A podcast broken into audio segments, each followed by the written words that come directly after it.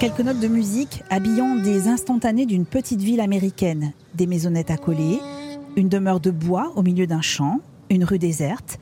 Pas de gratte-ciel à l'horizon, encore moins la frénésie d'une grande ville américaine. Non, ici à Easton, le temps semble s'être arrêté. Tout le monde se connaît, tout le monde sait, ou presque, les secrets des uns et des autres. Mère n'échappe pas à la règle. Il est 6 heures. Réveil, le téléphone sonne. Madame Carole a besoin d'elle. Madame Carole, c'est Mère Chiane, je suis à la porte, devant chez vous. Et je crève de froid, putain. Madame Carole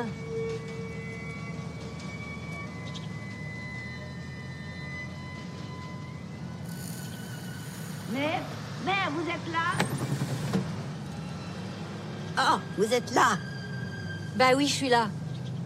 Je tenais à vous prévenir tout de suite pour que vous interveniez vite, pour protéger le reste de la ville, au cas où ce pervers serait encore dans la nature. Oui, d'accord, enfin la prochaine fois, appelez juste la centrale. Vous avez le numéro? Non, je m'en souviens pas. Mais j'ai confiance en vous. Si j'appelle le poste de police, je sais pas qui ils vont m'envoyer. Je comprends bien, mais moi je suis sergent chargé des affaires criminelles. J'enquête sur les cambriolages, les overdoses, vous voyez ce que je veux dire? Les trucs vraiment graves qui se passent dans les environs. Dites donc, c'est affreux. Peut-être que vous devriez réfléchir à changer de boulot. Bienvenue dans Land Zoom sur la série Mare of Easton à voir sur OCS est signé Brad Inglesby, connu pour ses films au cinéma de Summertime as a Friend. Un cinéaste qui devient auteur et réalisateur de séries, c'est possible. C'est même de plus en plus fréquent, mais est-ce un exercice de création d'un nouveau genre ou simplement la version longue d'un film? Tentative de réponse dans ce nouvel épisode de Land.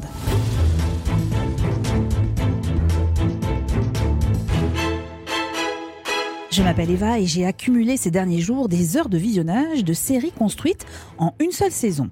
Cet épisode, par exemple, pour Mare of Easton sur OCS, 10 pour The Underground Railroad sur Amazon Prime Video. Deux mini-séries donc qui possèdent un autre point commun. Elles sont l'œuvre de cinéastes Brad Inglesby et Barry Jenkins, oscarisés en 2017 pour Moonlight. Que des actrices et acteurs américains habitués au long métrage viennent se frotter à l'univers des séries, c'est presque devenu une habitude ça l'est moins pour les cinéastes. Oui, mais voilà, depuis quelques années, ils s'y mettent, se confrontent à l'univers du petit écran. Pourquoi? La série s'impose-t-elle comme un nouvel exercice de création, excitant, innovant pour eux? Ou y a-t-il quelque chose de l'ordre de la feignantise Est-ce qu'un réalisateur peu enclin à couper son film de 4 heures ne trouverait pas une sorte de facilité à le morceler en 5 ou 6 épisodes, l'air de rien? Au fond, pourquoi ces cinéastes débarquent dans cet univers des séries et que cherchent-ils à montrer, à prouver? Pour tenter de répondre à ces questions, j'ai la chance d'être très bien entourée. Car vont me rejoindre Thomas Détouche, journaliste à Télécapsat, qui nous livrera d'ailleurs son coup de cœur du moment à la fin de cet épisode, et Franck Finance Madurera, journaliste, rédacteur en chef d'une excellente revue qui parle de cinéma et de séries French Mania. Land, épisode 81.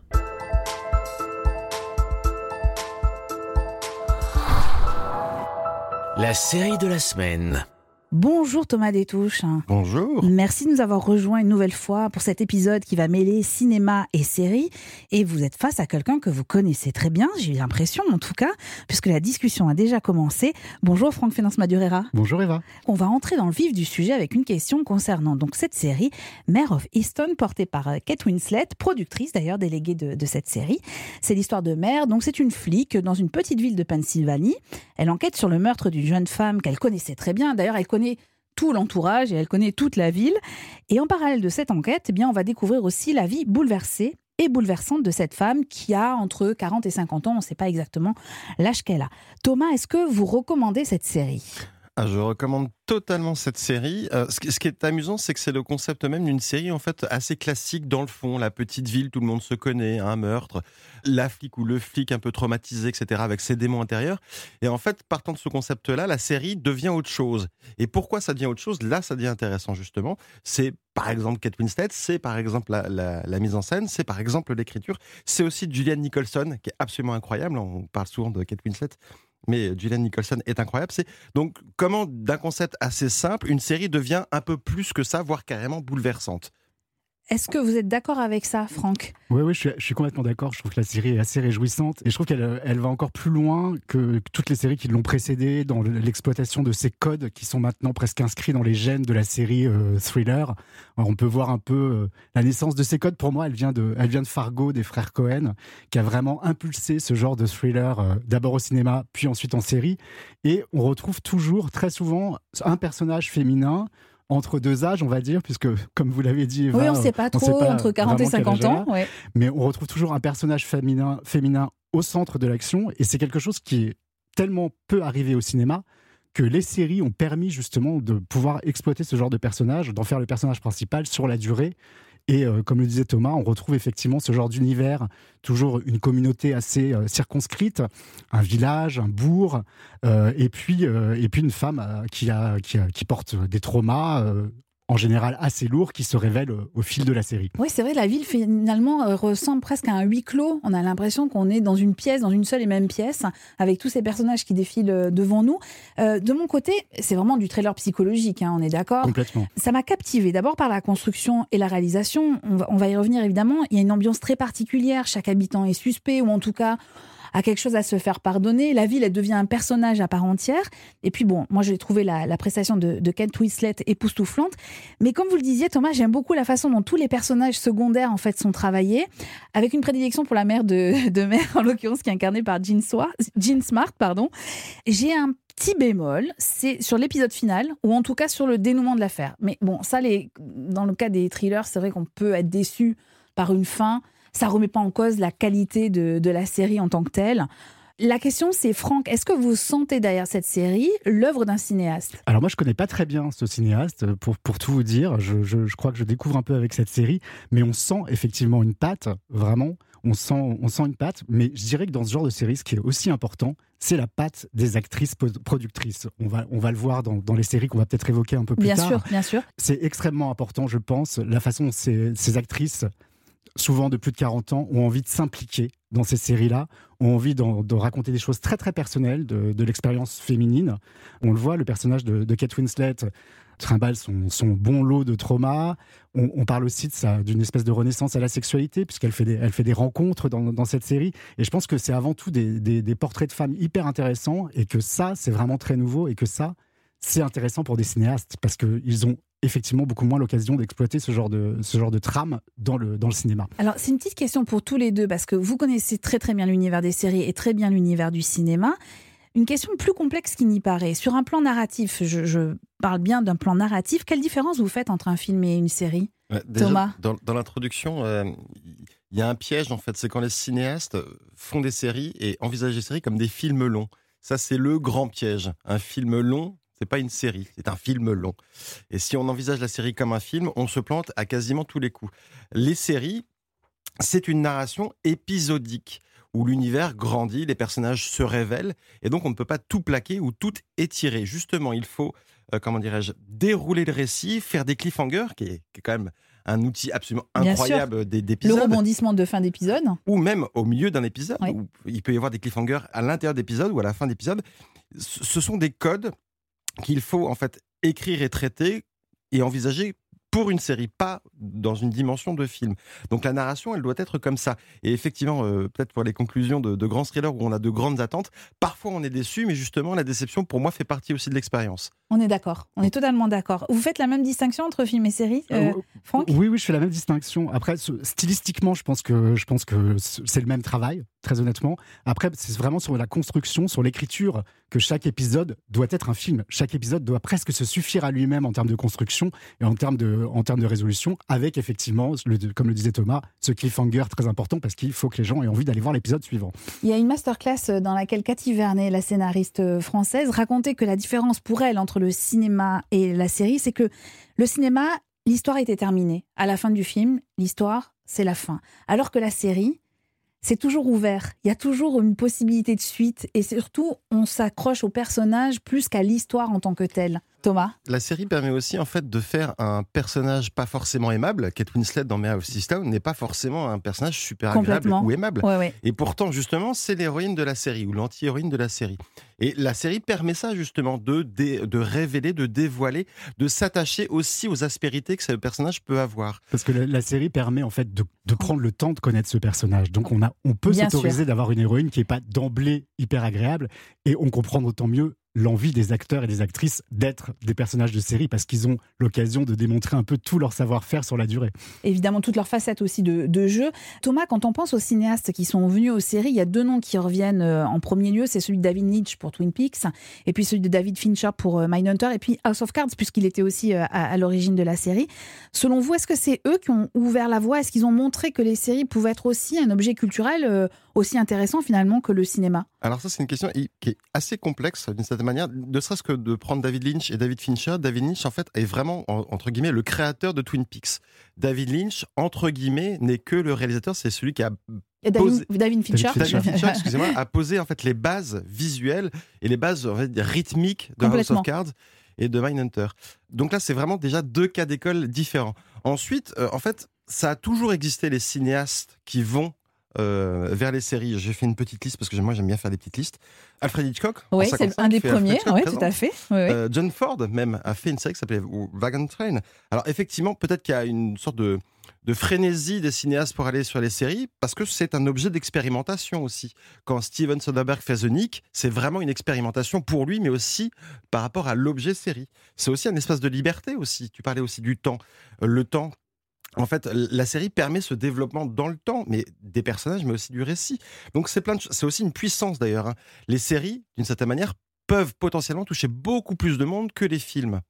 Et on l'a vu ces derniers temps. Et puis il y a voilà. une- il y a une Ouais. vraie liberté sur les Franck, thématiques ouais. aussi. Oui. Sur les thématiques, parce que moi, moi je, je pense à un Plus réalisateur qu'au que j'aime cinéma. Plus qu'au cinéma, vous Ouais, trouvez Je pense que plus qu'au cinéma, Oui. ouais. je pense qu'il y a une vraie liberté parce qu'il y a plus de petits opérateurs, il y a plus de possibilités de faire des choses même avec des petits budgets. Je pense à un réalisateur que j'aime beaucoup qui s'appelle Greg Araki, qui est un réalisateur de un peu de l'underground euh, américaine euh, qui est basé à Los Angeles, qui a fait un film comme Kaboom par exemple. Kaboom qui était en fait au départ un pilote de série pour MTV qui n'a pas été euh, Contenu, signé. ouais.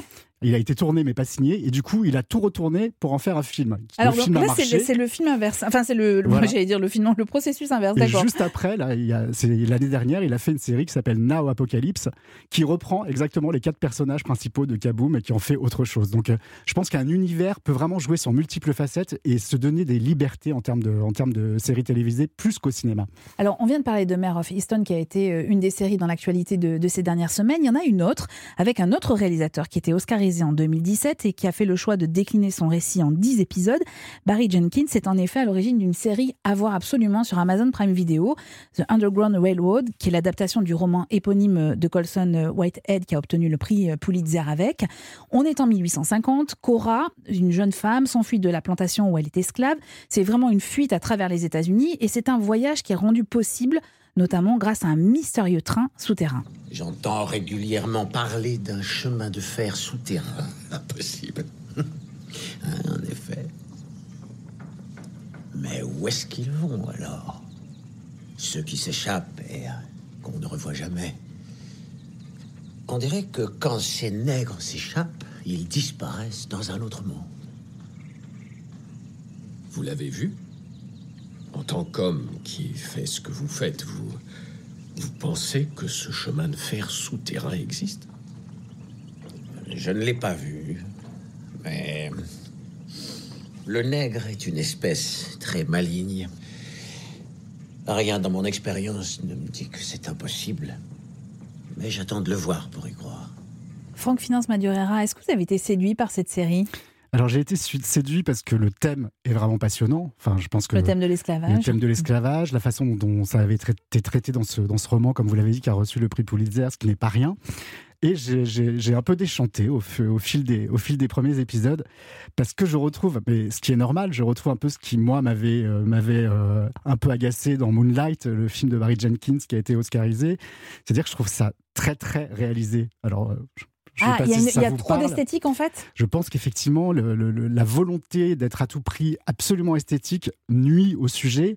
Et sur un sujet comme celui-là, comme c'était déjà le cas sur Moonlight, je trouve que ça amène toujours à une forme de complaisance qui, moi, me dérange un petit peu. Alors, je crois que Thomas n'est pas d'accord avec vous. Je vois sa tête. non, mais ces arguments sont très très bons. Je vois. non, mais l'esthétique, euh, si on regarde Underground Railroad, on peut pas dire c'est une série qui n'est pas esthétique. Il y a de l'esthétisme à quasiment chaque plan. Euh, il y a même des trouvailles euh, d'une certaine manière qui sont assez folles. Donc, de ce point de vue-là, je peux comprendre. Ensuite, c'est une œuvre totale de Barry Jenkins. Mm. Vraiment, il a mis toute son âme de réalisateur là-dedans et ça se sent. Et donc, vu qu'il a mis toute son âme, on sent quand même une sincérité derrière l'esthétique. Ou plutôt, l'esthétique pue vraiment la sincérité de Barry Jenkins. Et donc, ça devient vraiment passionnant. Ensuite, il faut quand même dire, ces 10 épisodes, qui généralement, ils font plus d'une heure. Il y en a juste un qui fait 40 minutes, et pour une raison bien précise. Et, et c'est une série qui parle de choses qui sont quand même très lourdes. Donc, c'est pas une série à binge-watcher enfin, je vous déconseille, ou si vous le faites, vous allez être dans un sale état ensuite. Ah, on est bien d'accord. C'est une, une, œuvre qui est très très lourde, mais qui, et qui demande, et qui est exigeante. Mais il y a cette conclusion qui est d'une simplicité dont je ne révélerai, révélerai rien. Oui, vous savez, pas de spoil hein, dans Série Pas de spoil, absolument pas. Et donc, il se non, c'est d'une simplicité et un plan totalement simple. Et d'une certaine manière, en fait, ça boucle la boucle avec le début de la série. Alors, moi, de mon côté, moi, le récit m'a bouleversé. Alors, en plus, c'est un sujet, je ne sais pas pourquoi, qui, m'intéresse depuis euh, de longues années. Et je trouve que j'avais jamais vu un sujet aussi bien traité en fait dans une série. Et puis je trouve que la qualité de la série, elle repose évidemment sur la réalisation qui est très cinématographique, mais à tel point que j'avais l'impression parfois que chaque épisode, en fait, était un film à part entière.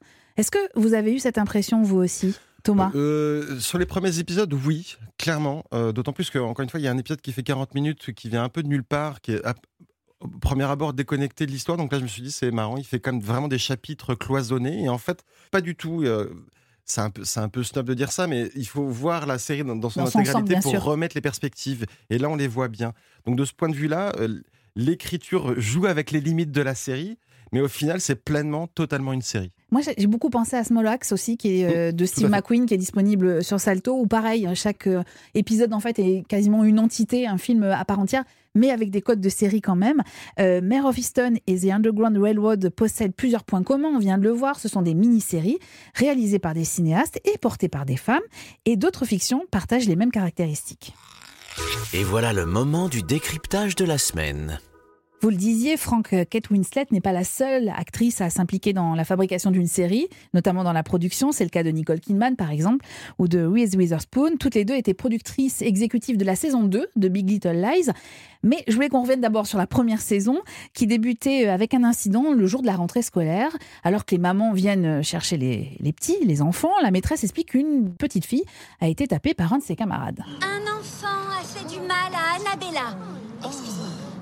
Amabella. Et j'aimerais que l'enfant qui a fait ça s'avance vers elle pour lui présenter ses excuses parce qu'on ne fait pas de mal à ses amis à l'école. Oui ou non? Non. Non. Et si jamais ça se produit quand même, qu'est-ce qu'on dit les enfants? Pardon, exactement. Parce que maintenant, vous n'êtes plus des bébés, vous êtes des grands, pas vrai? Oui, oui. Oh ma chérie, dis-moi qui t'a fait mal. Vous ne pensez pas que ça puisse être un accident? Un accident? Regardez son cou, vous ne voyez pas les marques des toits?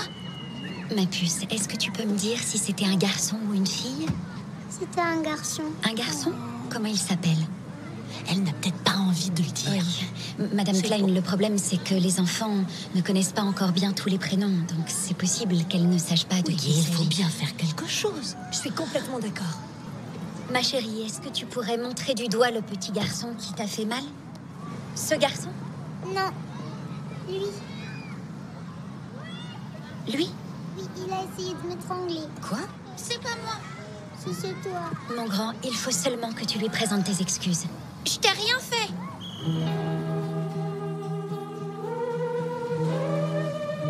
Je déteste cette scène. Je la trouve d'une violence absolue. Parce qu'il faut imaginer, tous les enfants sont réunis devant l'école avec leur maman, très bon chic, bon genre. Et je trouve ça horrible, l'effet de dénonciation. Et en plus, effectivement, cette histoire va être le début d'une succession d'événements qui vont quand même aboutir euh, à un meurtre. Euh, on va laisser de côté le côté euh, thriller de, cette histoire.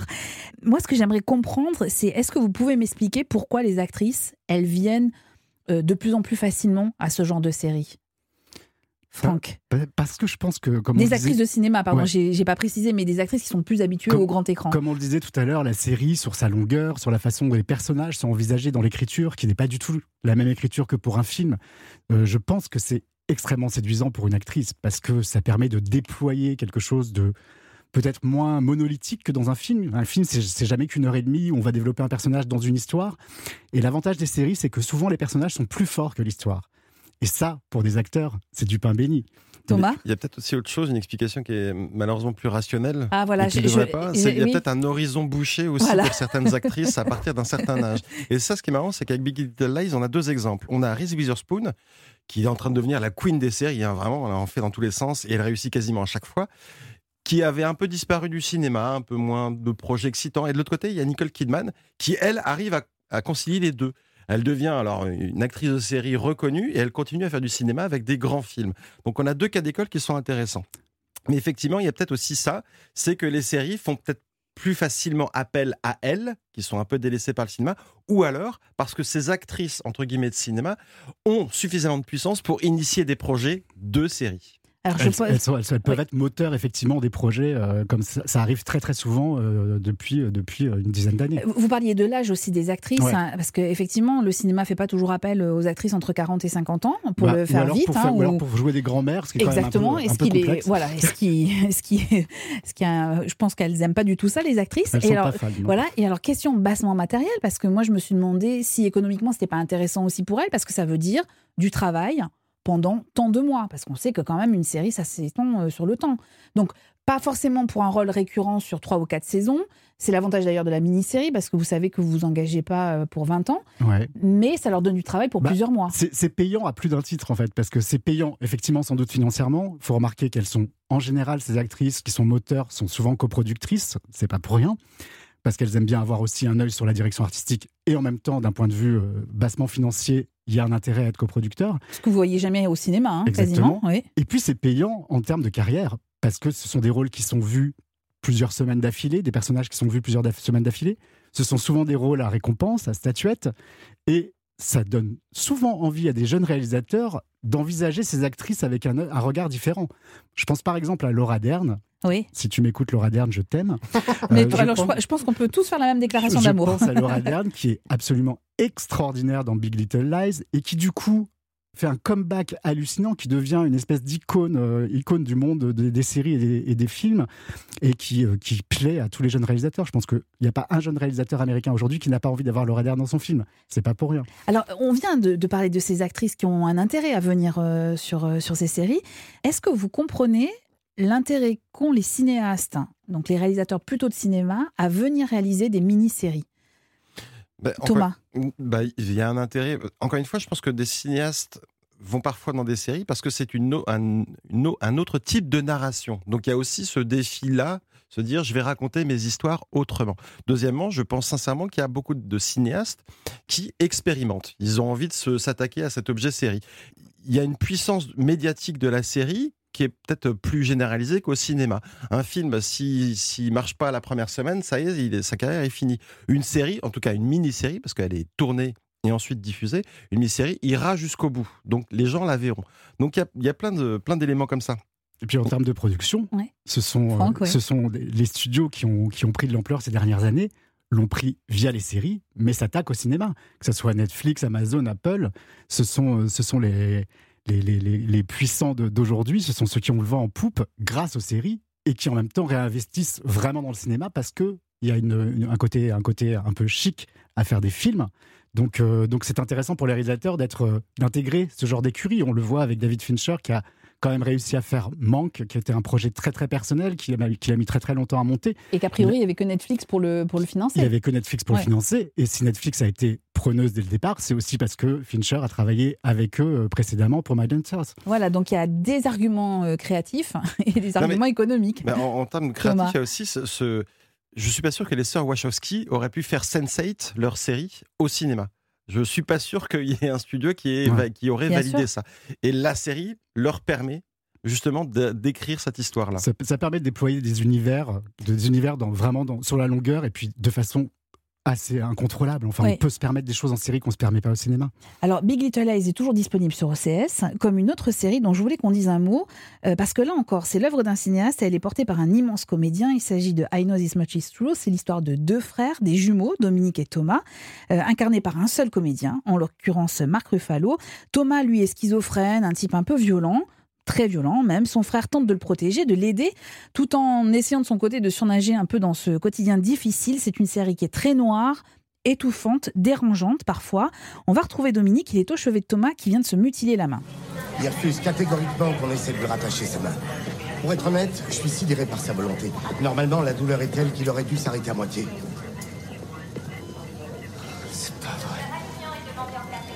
Essayez de brancher la On paire est presque. facilite. Ça va aller. Qu'est-ce que t'as fait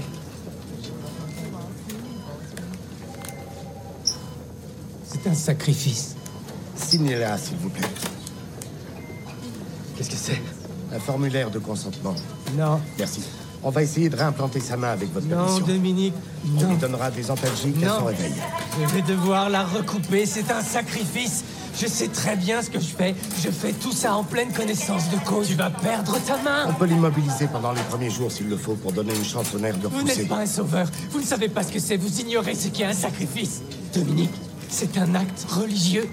Un acte commis en pleine connaissance de Vous cause. voulez bien signer ce formulaire J'ai besoin que tu prennes ma défense pour une fois. Alors, je tenais à évoquer cette série parce que euh, j'ai lu une critique dans Le Monde, une critique très positive, dans laquelle le journaliste Renaud Machard écrit Les six épisodes s'apparentent à un très long et très lent film de quelques six heures. Et ça renvoie un peu à la question que je vous posais dans cette introduction. Est-ce que parfois, nos amis cinéastes n'ont pas cette tentation de se dire j'arrive pas à couper mon film, je vais en faire une série, je le dis euh, vulgairement, hein, je vais en faire une série de, cinq ou six épisodes Dans, dans les faits, je pense pas que ça puisse vraiment se passer comme ça. Parce qu'on sait comment se, font les choses, notamment euh, dans le, milieu de la production américaine. Les choses sont quand même très très prévues à l'avance, très produites, très écrites. Et c'est pas la même chose que d'écrire un film et d'écrire une série. Thomas, le disait tout à l'heure, euh, il expliquait sur la, mécanique pure. Et donc je pense, que c'est un peu réducteur et, euh, c'est un peu typique d'une critique qui a tendance à considérer que les séries sont des sous-films. Ce Ah, genre de, oui, ce c'est genre peut- de, oui, peut-être. ce genre de point de vue. C'est vrai, c'est vrai. Et Moi, je pense très clairement que les séries n'ont pas à, à jouer ce rôle de sous-film. Les séries sont des œuvres à part entière, peuvent être aussi puissantes, voire plus que certains films. Donc, je pense que cette dichotomie-là, euh, elle, est, euh, elle, est, elle est nécessaire. C'est pas la même chose. Mais- C'est vraiment mais- des, des univers différents. Mais ce constat que vous faites, vous avez l'impression que c'est assez récent dans, dans l'histoire à la fois du cinéma et des séries, ou ça fait quand même déjà quelques années que la série est prise au sérieux? Je pense que ça fait quelques années que la, la série est prise au sérieux, mais c'est relativement récent. Oui. Très honnêtement, Euh, il suffit de regarder dans nos métiers euh, la façon dont petit à petit, nous, critiques cinéma à la base, sommes devenus aussi euh, critiques séries et avons aussi eu envie de, de s'intéresser à, à ce champ-là. C'est assez récent, ça fait, ça fait une petite dizaine d'années que, que, que les choses euh, évoluent dans ce sens. Moi, quand j'étais petit et que je passais mon temps à regarder X-Files, on me regardait un petit peu comme un comme une sorte de personne qui voulait pas sortir de chez lui, hein, tout, oui. simplement. Les, les séries, heureusement, ont gagné en popularité, en respect d'une certaine manière, mais la qualité des œuvres, elle, elle a toujours été là. C'est juste qu'elle était peut-être un peu moins populaire ou peut-être un peu moins ouverte à tous. Euh, je reviens juste hein, quand même sur I Know This Mais Much oui, Is mais j'allais True. vous demander si vous aviez aimé, mais j'ai l'impression que la réponse est oui. J'ai, mais bien, non. En fait, j'ai- vraiment l'impression en fait de, de voir un cinéaste qui a décrypté tous les codes de la série de ce type-là et a essayé en fait de les faire, euh, de les euh, régurgiter d'une certaine manière. En fait, je vois toutes les coutures dans, dans cette série et je vois toujours la performance. Toujours la performance de mise en scène, toujours la performance de Ruffalo. Et moi, quand je vois une performance, en fait, ça me sort de la série. D'autant plus que la série, elle est d'une telle lourde. Ah, on parlait de série à. à- C'est très lourd. à Non, non, c'est très, très lourd. Alors Ouais, là, ouais, pour ouais. le coup, ne binge-watchez surtout pas cette série. Mais donc, en fait, tout ça se rajoute et au final, ça devient un peu. euh, Vous avez eu du mal. Ouais, Ouais. c'est- un, bon gros gâteau. Ah, c'est Oh, vrai, à ce point-là En même temps, ça parle, ça parle de la schizophrénie. Ah, c'est évidemment pas le sujet le plus léger qui Ah, soit. clairement. Et pour le coup, c'est quand même assez rare d'avoir un personnage euh, qui a un handicap euh, de cet ordre-là au centre d'une série. Euh, qui plus est, euh, joué, euh, joué par le même acteur qui joue son frère jumeau, donc, euh, puisque, puisque Marc Ruffalo, qui est quand même. Moi, que- je trouve vraiment extraordinaire dans la série, joue les deux rôles euh, de façon vraiment magistrale. Il faut quand même reconnaître la, difficulté de parler de ces sujets-là, d'avoir un personnage schizophrène au centre de la série, qui peut effectivement euh, avoir ce petit côté performatif, mais qui vient peut-être du manque d'habitude qu'on a à traiter de ces sujets-là.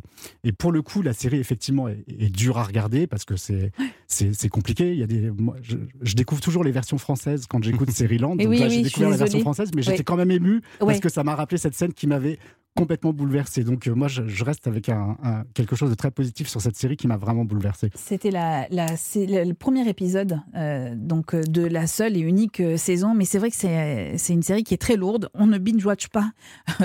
I know must. Vaut, vaut mieux pas. Il faut faire ça petit à petit. On, on garde Marc Ruffalo euh, tranquillement un peu, un peu tous les soirs avec nous. Voilà. Au rang des réalisateurs de ciné venus aux séries, on pourrait citer aussi, il fallait quand même le faire, Martin Scorsese avec Vinny, Jane Campion avec Top of the Lake dont on a déjà parlé dans Série-Land, euh, Steven Soderbergh pour The Nick, on en a parlé euh, Thomas, euh, Bruno Dumont pour Petit Quinquin aussi, hein, voilà côté euh, francophone ou encore Rodrigo Sorogoyen pour la série espagnole Antidisturbios.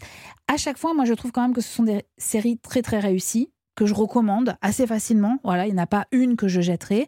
À l'instar de The Young Pop et The New Pop, toujours disponibles sur MyCanal et qui sont signés Paolo Sorrentino, le réalisateur euh, italien qui réunit quand même devant sa caméra un casting de luxe, Jude Law, Diane Keaton, Cécile de France ou encore John Malkovich, je n'en cite que quatre, pour cette histoire un peu baroque hein, qui évoque l'élection d'un jeune homme de 47 ans comme pape. Qu'avons-nous À partir de ce jour, tu n'es plus Lenny Bellardo. Nous vous avons oublié, vous À partir de ce jour, tu es le pape Pie XIII. Je dois d'abord boire mon coca Cherry Zero. Vu de près comme ça, là, vous êtes un homme d'une beauté exceptionnelle. Je suis aussi intransigeant, irritable, vindicatif. Tu connais que dalle. Tu n'es qu'un mouflé en culotte courte. Ils ont élu un pape qu'ils pensaient connaître. Voilà leur plus grand péché. Mais qui est-il vraiment? Je suis le Seigneur Tout-Puissant. Alors moi j'adore cette série qui est complètement folle, qui est très politique par ailleurs. Euh, Franck Finance Madureira, j'ai pris cet exemple de The Young Pop parce que je trouve que c'est l'exemple parfait de la mini-série où il y a la patte du cinéaste. Ah bah, On voit Sorrentino sur chaque plan. Alors moi qui ai Est-ce un- que vous êtes ai un d'accord vrai Oui. problème avec Sorrentino Ah, bah, tant mieux, tant au mieux. cinéma, j'ai le même problème avec la série. Pour le coup, c'est indiscutable. Sorrentino, c'est quand même pour moi le cinéaste de la superficialité. Donc c'est quelqu'un qui fait fait tout, enfin c'est c'est très pimpé quoi. Il y a- Oui. Ça part dans tous les sens. Il y a- moi j'ai l'impression d'assister à, À un clip? à- même pas un clip, à, à des pubs mises. euh, J'ai l'impression de voir euh, l'émission Culture Pub sur M6 à l'époque, euh, où on nous fait les meilleures pubs de l'année, les unes après les autres. Alors il y en a une, où on dirait que c'est une pub pour, pour un téléviseur, l'autre une pub pour un shampoing. Enfin voilà. Moi, ça, ça- vraiment, ça, ça me désespère. Mais Même même- Jude Law, il vous désespère dans mais cette pourtant, série? Dieu sait que je l'ai aimé, Jude Law. Mais, Mais- au passé. On a noté la phrase au passé. Non, vraiment, je trouve, je trouve tout très artificiel. Je trouve qu'il n'y a aucune accroche sur les personnages. Il n'y a aucun moyen de s'y attacher parce qu'ils sont tous dans une espèce de représentation permanente. Mais ça, ça vient de l'écriture de Sorrentino. Mais quelque part, c'est intéressant parce que ça prouve à quel point, quand on est réceptif ou pas à l'univers d'un cinéaste, de fait, on sera réceptif ou pas à la façon dont il va transposer son univers sur une série. Ce qui veut bien dire que ce sont des œuvres euh, à part entière. Donc voilà, de, Oh, de ce a- constat, de ce constat de- d'amertume et d'échec par rapport à cette série, j'en tire, j'en tire quand même quelque chose de très positif. Mais moi, j'ai, moi, j'ai vraiment beaucoup de mal. J'imagine tous les gens qui ont dû regarder The New Pop et qui se sont dit ah non mais alors si c'est au cinéma c'est pareil on va pas aller au cinéma voir les films de Sorrentino. Thomas qu'est-ce que vous en pensez? Ces pense- deux saisons euh, euh, par Sorrentino J'en pense que dès les premiers plans, on voit en fait l'œuvre de Sorrentino qui Eh oui. se projette. On voit en fait son goût de la provocation à quasiment chaque scène d'une certaine manière. Mais en fait, au final, ça devient une mécanique un peu vide.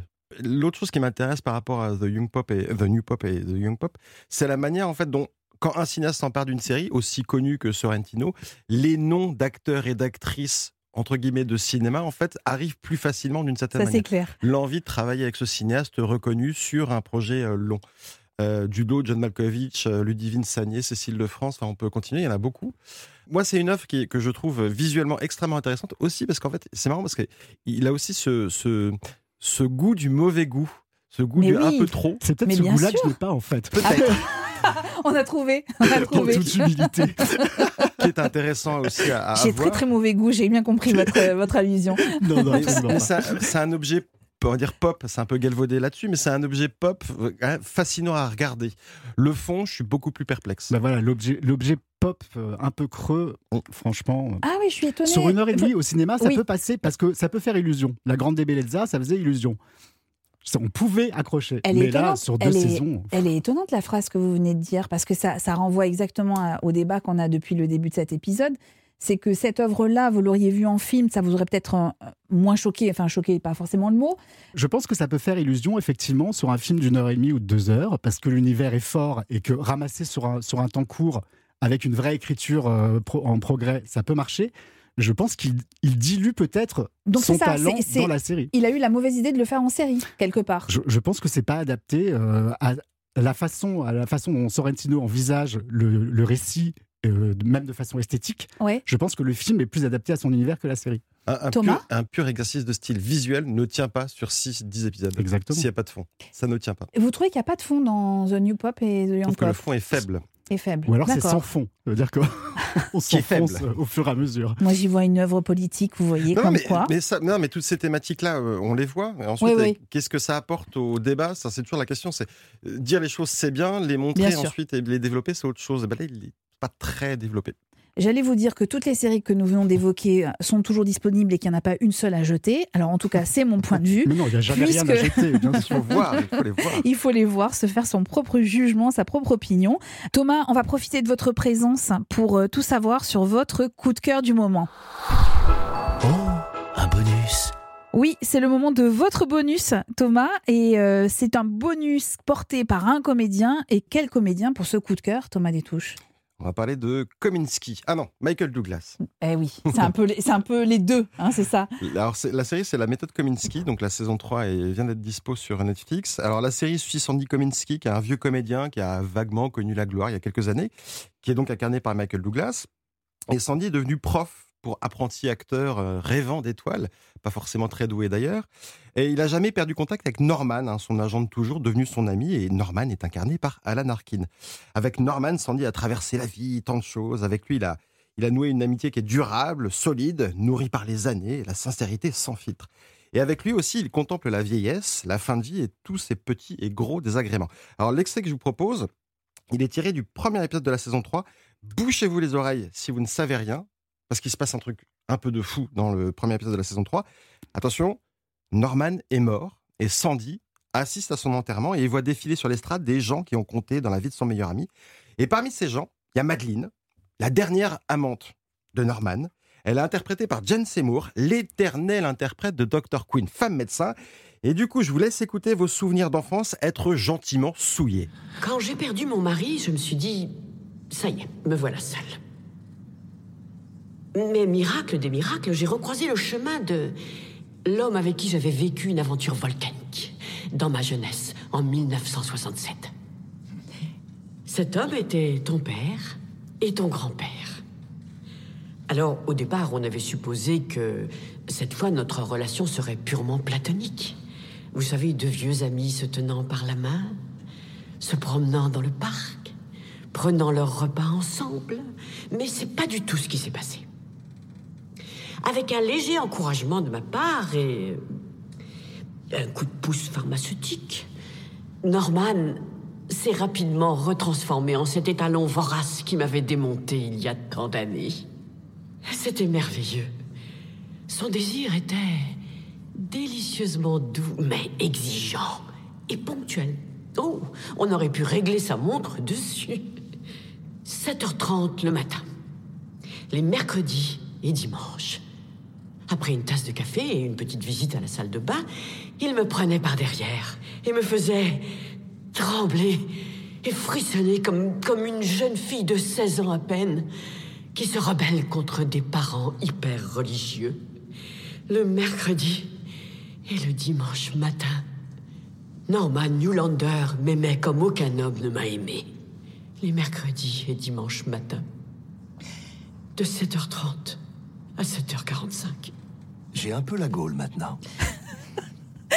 Thomas, on rappelle le contexte de ce qu'on vient d'entendre. C'est bien à un enterrement.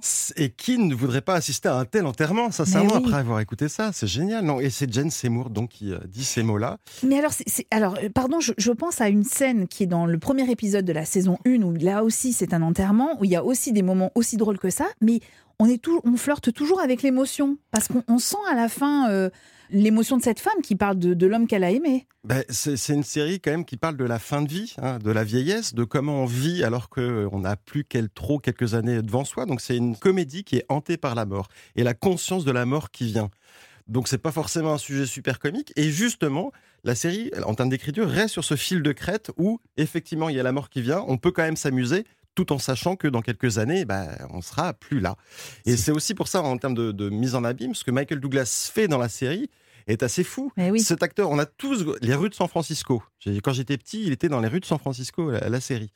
Ben, moi, je l'ai toujours connu et on voit un, un acteur qui littéralement en fait est en train de, de, de rire de sa future mort d'une certaine manière et de, de l'héritage qu'il va laisser. C'est hyper touchant et, cette, drôle. et cette saison 3, elle est euh, à la hauteur des deux premières saisons? Ouais, Ouais. vraiment. Ben, ça commence avec ça, donc euh, comment ensuite se planter? Est-ce qui vous a convaincu, Franck, Thomas, de convaincu. regarder? J'ai vu la série euh, et j'ai été encore plus convaincu par ce que je, ce que je viens d'entendre.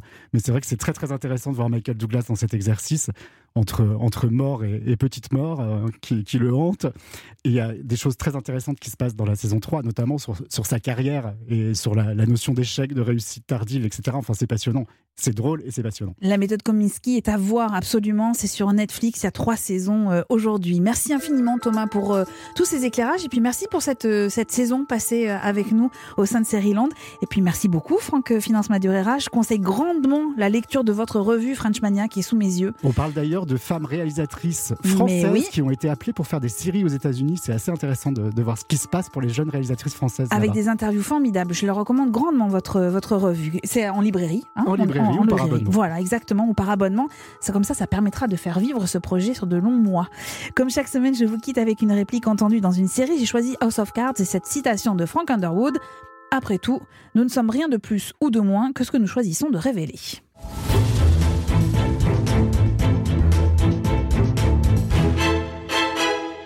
Prochains épisodes de Série-Land et en association avec les rencontres de Fontainebleau, série série, je vous propose de regarder dans le rétroviseur, flashback sur une décennie de fiction française avec celles et ceux qui ont participé à des séries françaises de renom. On évoquera notamment Un village français, Le Bureau des légendes ou encore Bref. Série-Land est un podcast Europe 1 Studio produit par Timothée Magot, réalisé par Christophe Pierrot et préparé en coulisses par l'équipe composée de Clémence Olivier, Magali Buteau et Salomé Journeau.